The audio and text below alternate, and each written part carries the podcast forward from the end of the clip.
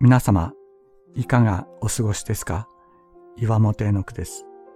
今日も366日元気が出る聖書の言葉から聖書のメッセージをお届けします。5月24日、心が動かないとき。私たちは自分の心は自分のものだと思っていますが、自分の心ほど自分の思い通りにならないものはありません。周囲の状況によって揺れ動くのが私たちの心です。心が力を失った時、私たちは自分をどうすることもできず、倒れ、うずくまってしまいます。しかし、私たちを創造なさった方は、私たちの体だけでなく、私たちの心も創造なさった方。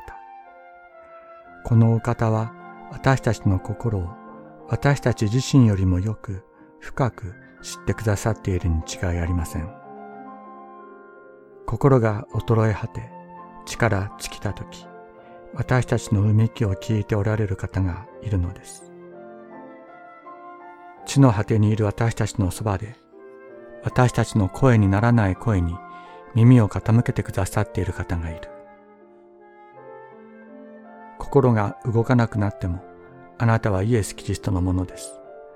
このお方の愛と真実は私たちの心の状態によって変わることはないのです。私の心が衰え果てるとき、私は地の果てからあなたに呼ばわります。どうか私の及びがたいほどの高い岩の上に私を導いてください。詩編61編2節